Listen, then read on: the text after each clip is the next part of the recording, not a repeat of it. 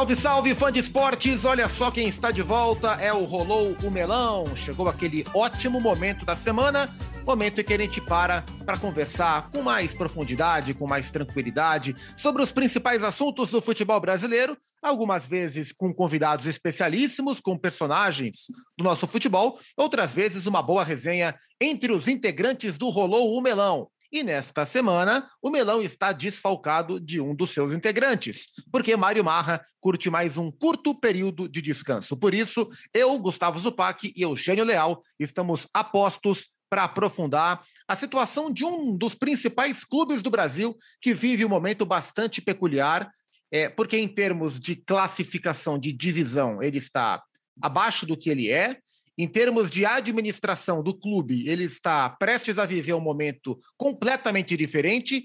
Em termos da gestão técnica, da direção técnica, do trabalho de campo, ele também vive um momento de novidade, de ruptura e um novo ciclo. E a gente vai aprofundar bastante a situação do Vasco da Gama. Tudo bem, Eugênio? Como é que está a semana aí? Tudo bem, tudo bem. Um abraço para vocês, o PAC, um abraço para os fãs de esportes. É isso, né? Vamos conversar um pouco sobre esse momento né, um momento tão diferente, tão específico né, do futebol brasileiro, especificamente do Vasco da Gama, que está no momento de muita transição, algo novo, e eu acho que muita gente vai viver esse, esse momento ainda, ainda pela frente aí, com, nos próximos anos, com as mudanças que o futebol brasileiro vai viver.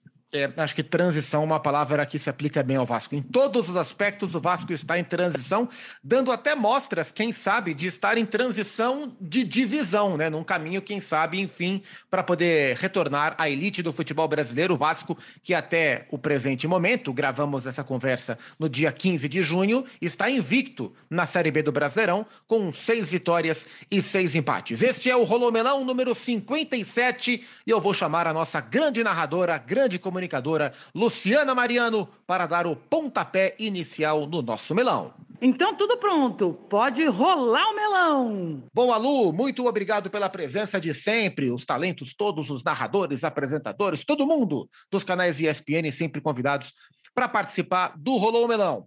Eugênio, Zé Ricardo foi embora. Zé Ricardo pegou suas coisas, foi para o Shimizu S Pulse do Japão.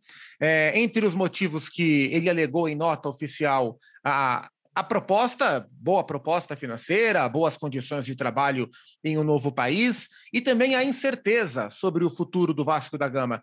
E aí eu não sei se ele está falando de incerteza sobre a segurança dele, né? Porque o Zé foi ameaçado por torcedores recentemente, numa dessas, uh, uma dessas intimidações né, horrorosas que a gente, infelizmente, está acostumado a ver no futebol brasileiro. E eu não sei se ele estava falando também da insegurança em relação ao futuro do Vasco e ao futuro do cargo dele, com a chegada dos investidores da 777 Partners, né, a transformação do Vasco em SAF. A gente vai entrar no Maurício, Maurício Souza, que é o substituto do Zé Ricardo. Mas a, o movimento do Zé te chamou a atenção, te surpreendeu de alguma forma? Eu acho que é, surpreender, sim, porque foi uma coisa repentina, né? Não, não, não havia indicação de que iria acontecer. E, de repente, no final de semana, né? A notícia surgiu cedo e, pimba, tá fora. É, e ele que vinha no momento muito bom e preparando o time para uma semana que seria uma semana decisiva, né, com jogos fora de casa com o Náutico e depois no Maracanã, aquela festa que acabou sendo né, com o Cruzeiro. Ele sai na, numa semana puxada. Inclusive, vou, vou contar aqui, né, o, o Zupac. É, o Zé Ricardo seria o nosso entrevistado nessa semana aqui, agora, nesse, nesse bate-papo do, do nosso podcast. Mas com a saída dele do Vasco, não foi possível a gente fazer o papo com ele. Inclusive, a própria entrevista já estava sendo conversada com a assessoria do clube. É, então, foi uma surpresa, mas, assim, é, entende-se. Entende-se. É uma proposta, é aquela história. O, o Zé Ricardo é um profissional que no, no cenário do futebol brasileiro não conseguiu alcançar um patamar que lhe permita uma tranquilidade econômica. A verdade é essa, porque ele tem sido chamado para trabalhos que duram pouco e não são nos clubes que pagam mais, e às vezes fica quatro, cinco meses sem, sem, sem trabalhar. Então, o cara, nessa hora, ele tem que pensar na, na tranquilidade financeira dele, da família, do futuro. Pintou uma proposta do Japão, é uma outra realidade em todos os aspectos, mas com uma segurança de que vai receber um, um, um bom dinheiro e que isso vai dar tranquilidade a ele e à família dele, é perfeitamente compreensível, justamente pelo que você falou. Ali na frente vem a, a proposta, vem a, a, a SAF, né? Comandada pela 777 Partners, e já estava meio conversado que eles vão mudar muita coisa no clube, e ninguém garantia a permanência do, do Zé Ricardo. E, então, ele fez uma opção compreensível. É, um problema para o Vasco, porque o trabalho dele estava embalado, o time estava rendendo, e agora fica nesse hiato. Funcionou muito bem nos dois primeiros jogos, depois da saída do Zé. O Vasco conseguiu duas vitórias e se aproximou do Cruzeiro, inclusive, na, quem sabe, numa possível briga por, por liderança da competição, ainda atrás do Bahia, apesar da derrota do Bahia nessa semana. Mas é, é, o Vasco teve que correr atrás de uma outra situação que foi difícil também. Porque, assim como o Zé não sabia qual seria a decisão da SAF do Vasco quando ela assumir, e isso pode acontecer dentro de um mês e meio, dois meses, é, você precisaria agora contratar um técnico, que foi a opção do Vasco, pelo Maurício Souza, para permanecer por um tempo também indeterminado. O contrato dele vai até o final do ano. Mas ele mesmo, na, na, na entrevista de apresentação, ele deixou bem claro: ele não sabe se daqui a dois meses ele vai ser mandado embora. Ele está tá assumindo um, um, um desafio aí de tocar o Vasco. Acho que para ele é interessante também mas para o Vasco continua tudo meio que com uma interrogação no ar. É, eu acho que esse, esse é um ponto que me chama muito a atenção. É, porque eu imaginava, eu não sei se isso era possível, né? Mas eu imaginava que o ideal seria é, os dirigentes atuais do Vasco sentarem com os investidores da, da 777, né, as pessoas que vão tomar as decisões pelo, pelo futebol do Vasco nos próximos anos, e tentar fechar, se não o nome ideal para os investidores, porque eu acho que isso vai ser mais tratado e o investimento vai ser maior se o Vasco voltar e quando o Vasco voltar para a primeira divisão, mas que fosse uma decisão em conjunto, né? Que para que não, não tivesse a chance de daqui a dois, três meses tudo mudar radicalmente, né? É, é claro que se, ah, se quando os investidores assumirem de fato o clube, o Vasco nas mãos do Maurício estiver embaladíssimo rumo à primeira divisão, é muito improvável que eles façam algum movimento de troca. Mas essa possibilidade, você contratar um técnico sabendo que daqui a pouquíssimo a gestão vai mudar de mãos de maneira tão abrupta e que tudo pode mudar de novo, acho que isso gera uma insegurança muito grande em todo mundo. E talvez é, talvez isso explique um pouco o perfil da contratação do Maurício. Talvez outro técnico não aceitasse assumir o Vasco nessas condições de, de tanta incerteza, de tanta insegurança. É, para o fã de esporte mais desavisado, né, é, ou para aquele vascaíno uh, que não acompanha minuciosamente, ou para quem não é vascaíno e não conhece o Maurício, o Maurício Souza fez quase toda a sua carreira como técnico da base no Flamengo, passou pelas mais. começou no Botafogo, né? Mas passou pelas mais diversas categorias de base do Flamengo, ajudou na formação de vários dos meninos que o Flamengo tem colocado em campo nas últimas temporadas. É, foi auxiliar técnico do Maurício Barbieri, no profissional também.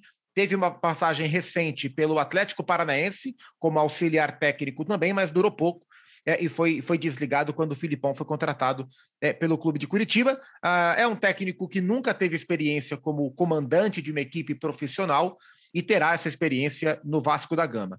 Talvez um dos, talvez não, né? Seguramente um dos pontos que justifica a contratação do Maurício Souza, o Mauricinho, para ser técnico do Vasco, é quem fez a escolha, né? E quem toma as decisões pelo departamento de futebol do Vasco atualmente é o Carlos Brasil. O Carlos Brasil, que era o cara da base é, fez um trabalho muito competente na base do Vasco, foi contratado para comandar a base do Corinthians e foi retirado do Corinthians para voltar ao Vasco, mas para ser gerente do profissional. E aí, então ele olha para um, um cara com perfil de base para tocar esse trabalho.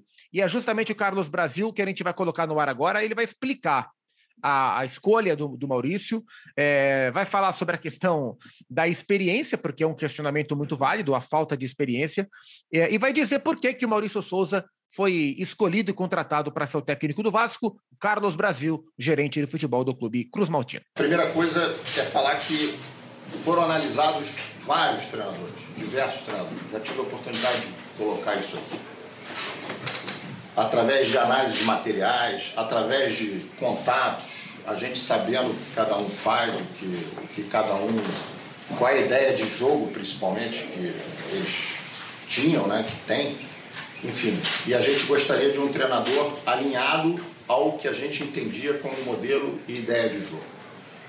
Então foi isso que a gente foi atrás. Evidentemente que houve contatos é, e a gente chegou no nome do Maurício. O Maurício tem mais de 80% do que a gente delineou como um treinador ideal. Né?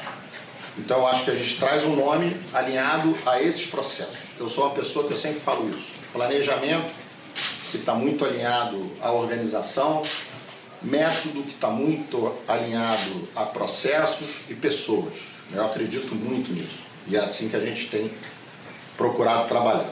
Em equipe, trabalho que vai ser desenvolvido por toda a comissão que está aqui, é, não tenho dúvida disso. Eu tenho certeza que o Maurício, assim como o João, que é o auxiliar, estão vindo para agregar mais qualidade a esse trabalho de equipe, mais qualidade a esses processos técnicos e táticos que já existem, a esses profissionais da parte técnica e tática que estão aqui.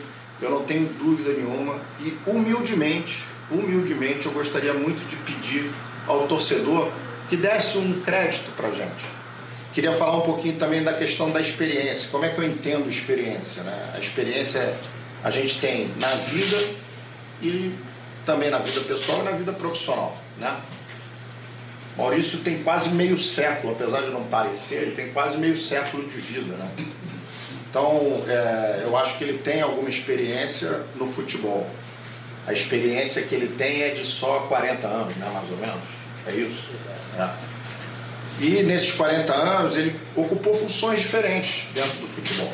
Né? E todas essas funções que ele ocupou, ele ocupou tendo êxito. Tendo êxito. É só fazer uma pesquisa da vida profissional que vocês vão ver que ele teve êxito em tudo que fez. Inclusive como treinador de uma equipe principal, mesmo que interinamente. É, foram bastante jogos, e eu acho que ele também teve sucesso nesse desempenho dele.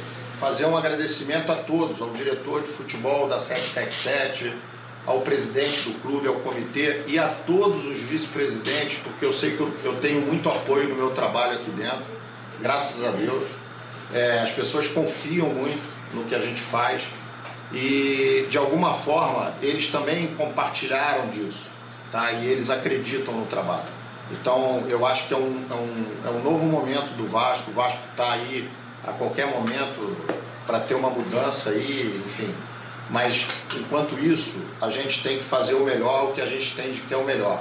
É o Vasco vivendo uma nova era de processos, de procedimentos, em que pessoas qualificadas venham para dentro desses processos e estejam é, qualificados para fazer com que esse processo tenha uma melhora contínua, que esse é o objetivo. Tá aí o Carlos Brasil, Eugênio, te convenceu a explicação do, do gerente de futebol do Vasco? É, ele fala muito em processo, fala muito em conceitos, em ideia de jogo, enxerga uma proximidade do, do, do Maurício com o Zé Ricardo na intenção de não mudar tanto o que estava acontecendo. Nesse caminho te faz sentido? Faz muito sentido, e, e tem muito a ver com o comentário que eu fiz antes da entrevista né, no Sport Center pela manhã. A entrevista foi no, no início da tarde, né, de segunda-feira. E no Sport Center pela manhã, a gente estava comentando sobre o assunto, né? E, e, o que eu dizia, assim, que eu entendia das, da, da escolha do Maurício. É, porque no Brasil nós temos uma, um, um, conceito, né? no Brasil e em muitos lugares do planeta, né? da, do peso do técnico dentro do, do processo, sabe? O técnico, por exemplo, né, se a gente pegar os maiores do mundo, Guardiola, Klopp, esses caras são as cabeças do, do futebol, né? É, o Guardiola pega o telefone para fazer negociação e tal. Isso ah, na Inglaterra muito comum, né? Com o Mourinho muito, muito, tempo, muito tempo no Chelsea, com o Wenger no Arsenal. São os caras que fazem o projeto inteiro. Eles são os verdadeiros diretores de futebol. No Vasco, nesse momento, é, o técnico é mais uma peça numa engrenagem. E por isso o time conseguiu manter um, padrão na, nessa semana após a saída do Zé Ricardo. Porque é um, é um conceito do departamento de futebol do clube dirigido pelo Carlos Brasil. Então, existem várias peças que funcionam dentro desse, desse sistema do, de, do, Departamento de Futebol do Vasco, que, em, em colegiado, define a, o conceito de jogo, a, a, a maneira de, de trabalhar, é, o, o, direcionamento dos treinos. É claro, cada um que chega, chega trazendo a sua experiência, a sua visão e vai acrescentando. Mas, por exemplo, o, o Maurício de Souza, ele não chega no Vasco para é, implantar o, o que ele pensa de futebol, de como deveria ser o time. Ele chega para ser mais uma peça numa engrenagem que já estava funcionando com o Zé Ricardo. Entendeu? E é claro, e a gente vai ouvi-lo né, na sequência também sobre é, o que ele pode acrescentar ao Vasco. Mas o, o, a, a, minha leitura é, é, muito de acordo com o que disse o Carlos Brasil. É, vem pessoas para ocupar é, funções dentro de um todo, dentro de um processo. Não, não, não são pessoas que isoladamente vão tomar decisões. Esse é o conceito que está funcionando no Vasco. Vasco está funcionando e a gente identifica que existem ideias que estão sendo colocadas em prática dentro de campo e que estão dando resultado. O time precisa evoluir? Precisa, mas está funcionando dentro do projeto do ano, que é levar o Vasco de volta à primeira divisão. A grande pergunta é: o que irá acontecer após a entrada da SAF, da 777? Eles vêm, vão chegar, bater na mesa e desmontar o que está sendo feito? Isso pode ser um problema para uma campanha que parece bem encaminhada para a volta à Série A. Ou eles vão esperar terminar o ano para aí sim fazerem mudanças. É, hoje, Hoje, quarta-feira, né? A gente grava na quarta-feira, dia 15. É, a, notícia pela manhã da Jéssica Dias era que o Vasco estava acelerando a tramitação da SAF para que ela seja votada a tempo de que a, a 777 assuma o Vasco ainda é, com o, o espaço suficiente para contratar na janela, que se abre no dia 17 de julho. Então, a ideia é que no dia 17 de julho, a SAF já esteja comandando o futebol do Vasco e fazendo investimento para trazer reforços pontuais, ainda pensando na Série B, para trazer mais força para esse time disputar a Série B. Então, é, agora, ok, traz reforços. Reforços que não podem atrapalhar o projeto que está em andamento, e repito que vai indo bem. Mas, além desses reforços para dentro de campo, que outras medidas ela viria a tomar dentro dessa estrutura que foi criada para o time e que, repito, vem, é uma estrutura modesta, é um pensamento pé no chão, sim, mas é o que está dando resultado, né, Zupac? Sim, é, é, essa é uma questão central ah, e esse é o risco, né, de isso acontecer no meio de temporada, né? O Cruzeiro e o Botafogo, que são os exemplos, né, que o Vasco vai ser sempre comparado, vai ser inevitável dentro dessa realidade profissional, né, da administração do futebol. Cruzeiro e Botafogo começaram a temporada, né? É, e o, o, Botafogo ainda manteve o Enderson um tempinho, o, o, Cruzeiro com o Ronaldo já sacou o Vanderlei logo de cara e já transformou de maneira radical, né? O clube de Belo Horizonte. É, o Ronaldo vem colhendo frutos mais saborosos do que o John Textor nesse momento. Também porque o Cruzeiro joga a segunda divisão, né? Se botasse o Botafogo do Textor, do Luiz Castro, é, com o Luiz Castro desde o princípio, jogando a Série B e o, o, Pesolano pegando o Cruzeiro no meio de, no começo de uma Série A com jogos disputados já, talvez fosse diferente, mas enfim, é, o papo é sobre o Vasco e essa transformação ela vai ser muito importante. Por mais que o investimento seja fundamental para o Vasco qualificar o seu elenco, por mais que a intenção de que de quem assuma é, o, o, futebol do clube seja reconduzir o Vasco ao, ao, seu patamar normal, né, de uma das maiores agremiações, uma das grandes potências do futebol brasileiro, a, a velocidade, não, a força que isso pode acontecer é, durante uma temporada que vem se encaixando, como, como disse o Eugênio aos poucos, esse é um risco, né? Eu, sinceramente, não acho que o Vasco esteja jogando muito bem. O trabalho do Zé era um trabalho que, se você olhasse para o campo, você tinha mais questionamentos do que se você olhasse para a tabela. Acho que o time conseguiu, é, quase que na base da marra, não do marra, mas na base da marra, conseguir vitórias importantes, contar com o apoio da torcida. Acho que a torcida, em algum momento, percebeu que ali tinha uma entrega mais do que propriamente um brilho, é, e, a, e, todo mundo junto começou a, a remar né, para o mesmo lado, e, e, o Vasco começou a subir. É, alguns valores individuais começaram a desabrochar. Acho que o Figueiredo é um jogador que agora merece atenção. Até se falava do, de um interesse do Atlético Paranaense no jovem jogador do Vasco. E acho que essa escolha do, do Maurício, eu sinceramente não, não teria feito essa escolha, fiquei surpreso com a escolha. Tenho dúvidas pela falta de experiência do técnico, pela, pela competitividade da Série B, pela incerteza do futuro, mas é, é, é evidente que a gente entende a linha de raciocínio e a linha de raciocínio de um técnico também acostumado a jovens jogadores, em um elenco que vai precisar dos seus jovens jogadores, isso faz sentido. É, é, e, e, e, o que me conforta, assim, eu, apesar de eu ter dúvidas quanto à escolha, eu gosto quando a escolha tem lógica, né? E, e uma prova para mim de que o pensamento do Carlos Brasil segue uma questão de conceito, e eu gosto porque isso é raro, é que outro nome cotado era o André Jardine, né? Campeão olímpico uhum. com o Brasil, que trabalhou muito bem na base de São Paulo não foi bem no time profissional do São Paulo no curto prazo que teve e foi rapidamente sacado. Então era uma linha de, era uma linha de raciocínio e, e ela foi colocada em prática. E pelo menos por enquanto, assim que vai trabalhar o Vasco da Gama, que quando gravamos, né, hoje, 15 de junho, o Vasco é o terceiro da Série B com 24 pontos. O Cruzeiro tem 28, Cruzeiro que foi batido pelo Vasco, gol do Getúlio no último domingo, com o Maracanã lotadaço.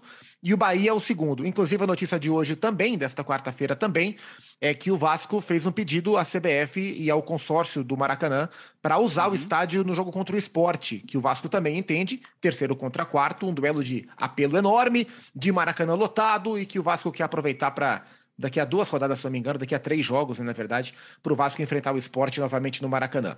É, vamos ouvir o técnico do Vasco, então. Maurício Souza. E há ah, uma, uma curiosidade, uma efeméride como dizem os amigos. É, o cartunista, o, o, desenhista, o escritor, o grande Maurício de Souza, da turma da Mônica, do Cebolinha, do Cascão, colocou no Twitter: falou, ó, oh, gente, agradeço as mensagens que não foram poucas. Mas não sou eu o técnico do Vasco, tá? Marcaram o Maurício de Souza errado, não é esse Maurício de Souza, é o Maurício Souza, o Mauricinho, o novo técnico do Vasco, que vai falar com a gente agora aqui no Rolou Melão sobre esse desafio e sobre uma coisa importante que não é muito comum da gente ver nessa questão de troca de sucessão de comando técnico, ele conversou com o Zé Ricardo sobre o trabalho do Vasco. E ele vai contar pra gente. Vamos ouvir o Maurício Souza. Eu não posso chegar aqui e entender que eu tenha que mudar alguma coisa para que o resultado venha acontecer. Né? É, Zé é meu amigo, é um cara que nós temos várias coisas em comuns. Porém, eu não vivenciei o trabalho do Zé, mas eu vi todos os jogos do Vasco. Né? A intensidade com que o Vasco joga, a entrega que o Vasco é, é, é, deixa no campo. Isso é uma coisa que a gente não pode perder. Então a minha intenção é continuar dando trabalho, dando sequência ao trabalho que o Zé vinha, vinha fazendo. Essa é, minha, esse é, é, é, é o meu primeiro objetivo. É conseguir fazer com que o Vasco não perca nada do que foi construído até agora. Né? E é claro que com o passar do tempo existem peculiaridades diferentes de um treinador para outro. Agora, nada que eu venha fazer para piorar o que, o que, que foi feito até agora. A minha intenção é que eu consiga, com o tempo, e é claro, né, todo mundo que trabalha no futebol sabe que é, seria o próximo passo do Zé também, é evoluir o que você falou que já foi muito bom. Mas a gente entende que o campeonato vai evoluir também, as equipes também vão evoluir. Né? Então eu tenho certeza, no que eu conversei com o Zé, que eu tive né, a oportunidade de conversar com ele, o próximo passo dele era evoluir alguns setores, algumas coisas que ele entende que precisava evoluir. E é a minha ideia também. Mas o primeiro objetivo nosso é dar seguimento ao que vinha sendo feito, muito bem feito. O Zé sai, mas todo o staff do clube permanece, toda a ideia de trabalho permanece. E uma das coisas que me fez vir ao Vasco pelo Brasil é justamente essa capacidade de conseguir deixar as coisas da maneira que elas estão. Então é claro que, volto a falar, existem diferenças de treinador para treinador, existe diferença sua para um outro colega seu de profissão, mas a gente vai tentar seguir dentro desse, desse padrão, dessa linha, porque é o que vem dando certo. Maurício Souza, técnico do Vasco, jovem técnico do Vasco. É, ter conversado com o Zé Ricardo mostra que é um trabalho de continuidade, não é um trabalho de ruptura, né, Eugênio? Sim, sim, um trabalho de afinidade. Os dois têm carreiras semelhantes, né? Os dois vem da base, os dois frequentam círculos semelhantes de, de formação mesmo, acadêmica e, e profissional, trabalharam né, em, em, caminhos muito parecidos e, e tem essa, essa visão de futebol que se assemelha, né? É, e, e, é isso, é muito bom que eles possam ter conversado, porque há aí uma, uma transição de trabalho mesmo. Ora, tem esse ponto, é, jogo dessa forma por isso, tal jogador pode fazer isso, aquilo, preste atenção é, no outro atleta que de repente pode te oferecer tal situação de jogo. É, é, é uma entrega mesmo de trabalho. Isso é ótimo para o time, né? Cabe agora, como eu sempre digo, ao, ao Maurício de Souza é, saber conduzir o dia a dia. Por mais que ele queira dar continuidade ao trabalho, por mais que ele queira manter os processos lá dentro, cada cabeça uma sentença. Na hora de decidir, de tomar as decisões ali à beira do campo, ele não vai ter o Zé Ricardo ao lado dele para dizer o que faria. Ele pode fazer até melhor, mas ele vai tomar as decisões de, de acordo com o, o sentimento dele, com a cabeça dele naquele momento do jogo. E é isso aí, cada um é cada um. Então, não é mais o Zé Ricardo, por mais que se queira dar sequência ao trabalho. E como ele disse, e ele não disse com todas as palavras, mas a gente que acompanha o dia a dia, né, não só do Vasco, como de todos os times, a gente vai percebendo a evolução tática dessas equipes. No caso do Vasco, tenho falado várias vezes no, no, no Sport Center. O Vasco, isso é, é nítido, né? Construiu uma defesa sólida, sofre pouquíssimos gols, e essa é a base do jogo do Vasco, ele não pode desmontar isso. O ponto principal tem sido esse. E é um time que, desde o Campeonato Carioca, é trabalhado para sair em velocidade no contra-ataque, o chamado time reativo. Claro que em algumas partidas é necessário construir, porque o adversário não dá essa possibilidade a ele. É, mas o Vasco, com a bola, precisa evoluir, precisa melhorar o seu desempenho. É um time que erra muito passo, o percentual de passos errados é altíssimo. Por quê? Porque justamente tenta acelerar excessivamente nessa transição defesa-ataque e se precipita nesses passos. Então é, é, é, uma coisa que o Vasco precisa evoluir, trabalhar melhor né, a, assertividade dessa transição. E tem certeza que essa é a, esse é o primeiro item no caderninho ali do, do Maurício? Ok. O primeiro é manter o que está sendo feito. Ok. A partir daí, quando eu começar a evoluir, vou evoluir em quê? Nessa qualidade dos passes, uma vez o Vasco estando de posse da bola. Para que a, a, o Vasco possa ter mais tranquilidade. Ele deixe de ganhar daquele 1 a 0 sofrido, ou às vezes fica no 0 a 0 como ficou com o Guarani lá em Manaus, mesmo tendo mais volume de jogo, porque falta qualificar um pouco mais esse passe na faixa de meio campo para ataque. É, e, e, acho que o Vasco vai muito bem da, da, daquela parte final. Da, da, quando chega, quando ele consegue chegar na zona de finalização, ele tem um rendimento interessante. Mas a passagem do meio campo para lá, da, na intermediária, muitas vezes é, é marcada por erros de passe por isso, por precipitação, às vezes mau posicionamento, o time que está muito atrás não chegou bem, não dá opções a quem tem a posse de bola. E esse é o item que o, o Maurício vai ter que evoluir, porque, como ele disse, o time está bem no campeonato, mas todo mundo vai melhorar, né? Isso é normal. O segundo turno é mais difícil que o primeiro. É, e, e, esse é um ponto que eu queria tocar e, ver com você hoje, porque a gente tem, como eu falei, o G4, que é o que interessa na Série B, mais do que o título, Cruzeiro, Bahia, Vasco e Esporte. O Grêmio é o quinto colocado. O, o Grêmio está em uma eterna crise, o Grêmio está sempre mal, o Roger está sempre ameaçado, o Grêmio é sempre criticado, mas o Grêmio está um pontinho do G4. Isso mostra que, assim como na Série A, é, tirando o Cruzeiro, que vem bem, embora tenha perdido para o Vasco, e aí na Série A esse, esse alguém é o Palmeiras, que vem bem, os outros todos vêm oscilando. Não, tem ninguém sobrando, não tem ninguém jogando tão melhor que os outros assim. É, você, vê, você vê o Vasco favorito a uma das quatro vagas nesse momento? Ou você acha que existe um bolo e que dentro desse bolo o Vasco tem que ser considerado? Eu acho que o Vasco, ao lado do Cruzeiro e do Bahia, esses três times são os que saíram na frente na Série B. Os que têm demonstrado mais regularidade e mais é, clareza de ideias. do que pretendem fazer na competição. E, claro, a essa altura, mais pontos também, né? Consequentemente, mais pontos. É claro que há curvas na estrada e você pode derrapar. O Vasco está sendo é, colocado aí numa dessas situações, né? Tem que saltar um obstáculo. Vai tropeçar nesse obstáculo? Por enquanto, não. Por enquanto apareceu o obstáculo ele está pulando bonitinho. Né? Duas vitórias depois da saída do Zé Ricardo. Mas agora vem o processo do, do Maurício. Essa é uma curva da estrada para o Vasco. Ali na frente, a SAF vai ser outra curva na estrada. Tem que saber conduzir. Assim como o Bahia vai ter as dele. O Bahia perdeu, inclusive, né, em casa para a Chapecoense. A gente não sabe também se o Bahia vai manter comissão técnica até o fim, se o Guto Ferreira, de repente, não, não, recebe uma proposta de Série A, pode sair, porque é um técnico acostumado a Série A também, né? Né? O Cruzeiro também, não sei o que pode acontecer a médio e longo prazo. Mas, na minha cabeça, os times que estão sinalizando neste início de campeonato que tem cacife, que tem força para subir, são esses três: Vasco, Bahia e Cruzeiro, sem ordem necessária. Acho que o Cruzeiro é um pouquinho à frente. É, e outros que têm potencial para subir, para se, juntar a eles, como o Grêmio. O Grêmio está ali pertinho, mas o Grêmio não convence até esse momento. É, mesmo não convencendo, está per tá perto, está próximo, pode subir. E pode, como sempre acontece em Série B, aparecer um time do meio de tabela que vai somando pontos e no final do campeonato aparece ali brigando por vaga. É, o esporte está ali no bolo também.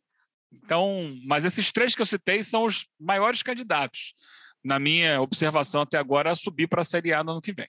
É, uma, uma diferença que eu vejo nessa Série B em relação a outras é que os, todos os times considerados melhores estão em cima, o que me sugere que ao longo da competição vai ser mais difícil alguém da faixa intermediária conseguir pegar um elevador e grudar lá em cima, como por exemplo o Botafogo fez em algum momento da última Série B, ou como o Vasco, nas mãos do Diniz, principalmente, flertou com o G4, né? Acho que os, os times intermediários, não, não acho que o Ituano, que o Brusque, que a própria Chape que o Londrina do Adilson Batista, que já passou por aqui também, vai conseguir subir a ponto de ameaçar, né? Então, vamos ver como é que vai, vai ser, mas é uma Série B é, que, que a gente estava há algum tempo não via. Série B com times grandes e com times grandes ocupando os espaços dos times grandes. Isso gera uma briga é, para poucos, mas uma briga de ponto a ponto, né? Então acho que o Grêmio uhum. vai, vai colar, o Criciúma vai colar também, enfim, vai ser, uma, vai ser uma bela disputa. Estamos com 12 rodadas, né? Começando, quando gravamos essa conversa,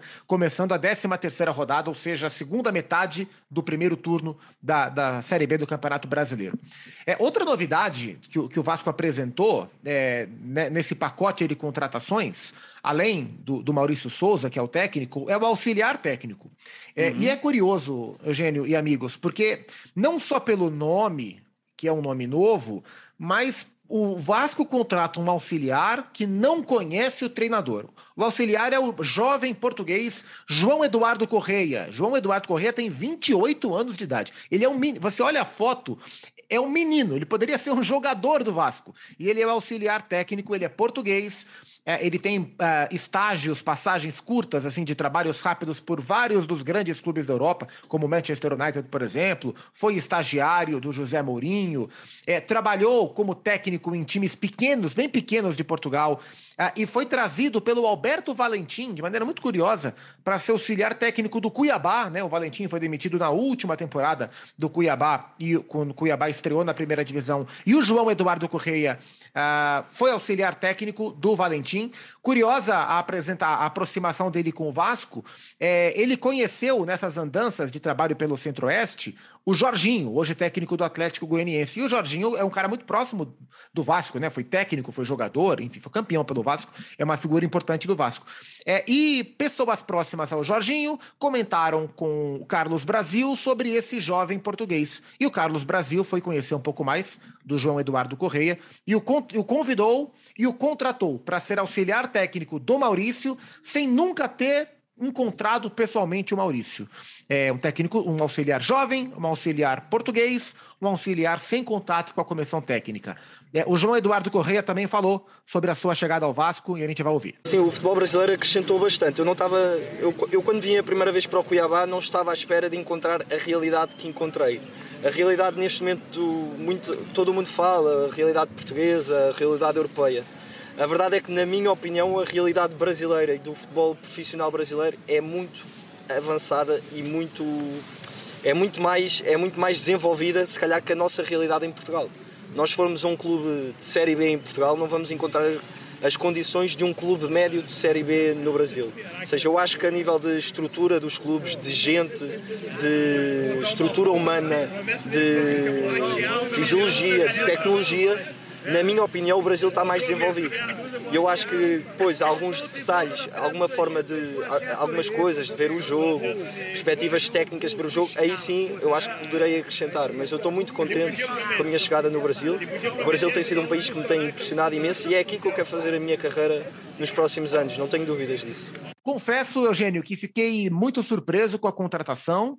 É, mais uma vez, é uma contratação que, que mostra critério, se vai dar certo, se não vai dar certo, qual é o papel de um auxiliar a ponto de dar certo ou não. Isso é muito subjetivo, mas enxerga-se critério no Carlos Brasil. Ele queria um perfil, ele buscou um perfil. Agora, o João Eduardo e o Maurício Souza vão se conhecer e, para o bem do Vasco, que seja uma boa parceria, né? É, exatamente. É, é, é, aquela história. Assim como eu falei na, lá quando é, comentava a chegada do, do Maurício. É, mais uma peça dentro de uma engrenagem. Precisamos de um auxiliar técnico. Ah, mas por que o Maurício vai trazer alguém na, do, do convívio dele? Não, é alguém que o Vasco vai escolher. E aí, dentro do que havia no mercado, o Vasco fez a opção, analisando os nomes possíveis, pelo João Correia. Então vem aqui, vai ser você, ah, não conhece? Beleza, não tem problema. Passa a conhecer agora e vamos trabalhar. Como em qualquer empresa. É isso? Por que precisa ser alguém que vem com ele? É uma empresa, estou contratando você, estou contratando ele. Vocês vão trabalhar sob minha supervisão, sob meu comando, dentro do que o clube está estabelecendo. Acho que tem boa chance de dar certo. Eu conheço o João, é, é muito jovem ainda, né? Ele, ele diz que quer se estabelecer no Brasil, que quer é, desenvolver a carreira dele no Brasil é, tem um currículo lá de estágio, por exemplo, com José Mourinho e tal. Então, vem dessa escola portuguesa de estudos táticos e técnicos. É, vamos ver como é que vai ser esse casamento, se vai funcionar, se ele se ele fica mais tempo depois, se em algum momento ele pode de repente vir a assumir o clube. Né? A gente não sabe, né? O futuro como vai caminhar. Mas é, é, é de novo, assim como Maurício, uma peça dentro de uma engrenagem. Maior do que todos é o trabalho que está sendo desenvolvido. É, e eu acho muito importante que o clube tenha esse auxiliar técnico do clube, do clube, para não acontecer o que aconteceu com o Flamengo, por exemplo, né, recentemente. O Flamengo mandou a comissão do Paulo Souza toda embora, os portugueses pegaram suas malas e voltaram, foram embora. E aí o Flamengo ficou, é, quase ficou, né, ou meio que ficou para o jogo contra o Internacional, que, né, que foi a estreia do, do Dorival, sem ninguém para trabalhar. O Flamengo, porque o Flamengo estava viajando, então o Flamengo teve que chamar o Mário Jorge, que era técnico do Sub-17, recém-promovido para o Sub-20, porque o técnico do 20 foi embora, o Fábio Matias havia ido para o Red Bull Bragantino é, recentemente, então teve que chamar um técnico que recém pegou o 20 para treinar o profissional, porque o Flamengo não tinha um auxiliar técnico fixo. O Flamengo desfez a sua. O Maurício chegou a ser auxiliar técnico uhum. fixo do Flamengo. O Flamengo desfez a sua comissão e ficou sem ninguém. Então, é, acho importante o treinador ter a sua comissão e acho importante que o clube também tenha um integrante seu. Palmeiras, por exemplo, tem lá o Abel com o João Martins, o, o Vitor Castanheira e o Andrei, o Andrei Lopes, o Cebola, auxiliar técnico do Palmeiras, que apita menos no trabalho, participa menos das, das decisões, mas ele é do clube lá. Qualquer emergência, ele é um cara do clube, não é um cara da comissão técnica. O João a Correia, a princípio, vai ser um cara muito próximo ao Maurício, mas também é um cara do clube. E, de novo, é, é o tipo de. Assim como a questão da SAF, é o tipo de situação que só um técnico novato, sem muito poder de barganha, como é o Maurício, poderia aceitar. Assim como um trabalho de incerteza no curtíssimo prazo que um técnico experientíssimo não aceitaria, você pega um técnico de ponta e fala: Ó, oh, você é o técnico de ponta, é, Mano Menezes, vem para cá, mas o Sidney Lobo, que é o seu auxiliar, não vai ser ele, não, vai ser o meu auxiliar, que é um português de 28 anos que eu estou trazendo, que você nem conhece. Um técnico de ponta jamais aceitaria. Então o Vasco tomou decisões uh, e escolheu os perfis dos caras que vão comandar o clube dentro do que o Vasco, nesse momento, na figura do Carlos Brasil, pensa ser o ideal é, para o clube carioca. Estou curioso para ver o resultado. É, são dois jovens, né? E tem, tem um mundo para explorar, vão acertar e vão errar, mas o Vasco faz a aposta na juventude para tentar subir para a primeira divisão. É, o Eugênio, eu vou dar uma dica literária aqui, porque, é, mais uma vez, a editora Grande Área proporciona para quem curte futebol, literatura esportiva, mais uma obra, né? A gente sempre sente falta de novas obras envolvendo o futebol. E foi lançado recentemente mais um livro da editora Grande Área, a gente sempre manda um abraço para os amigos de lá, que é o livro sobre a Copa de 70. É, mais um livro escrito pelo Andrew Downey. Andrew Downey, que é um escritor escocês, que recentemente lançou a biografia do Dr. Sócrates, e ele lança também o livro sobre a Copa de 70, a mais mágica das Copas do Mundo, contada pelos olhos dos seus protagonistas, não só dos jogadores brasileiros, mas também dos jogadores internacionais. Fica aí a dica para quem gosta da Copa de 70, para quem viveu e para quem não viveu. Mais um lançamento da editora Grande Área é a nossa dica literária da semana.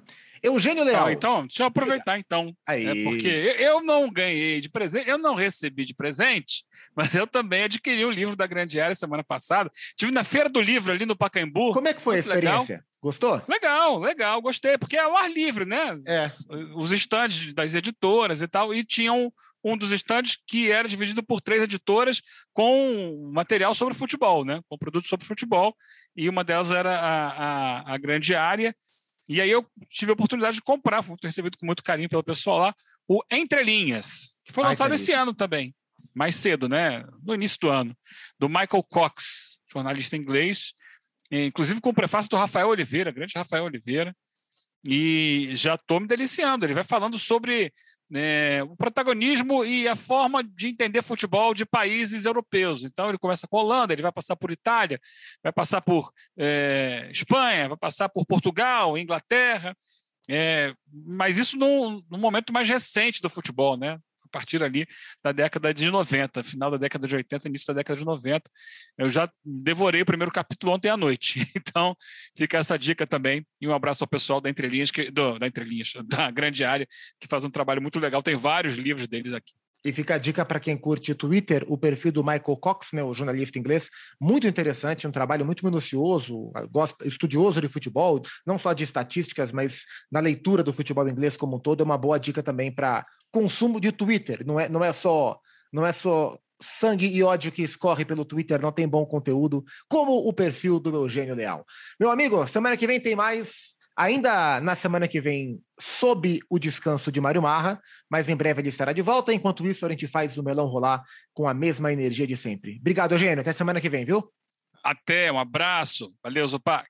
E muito obrigado a você, fã de esporte, que faz sempre conosco o Rolou o Melão. Mande sua mensagem para nós, dê algum tipo de sugestão, pode reclamar, conte para as pessoas do Melão e ouça no seu agregador predileto de podcast. Semana que vem a gente se vê na 58 edição do nosso Melãozinho. Valeu, até a próxima!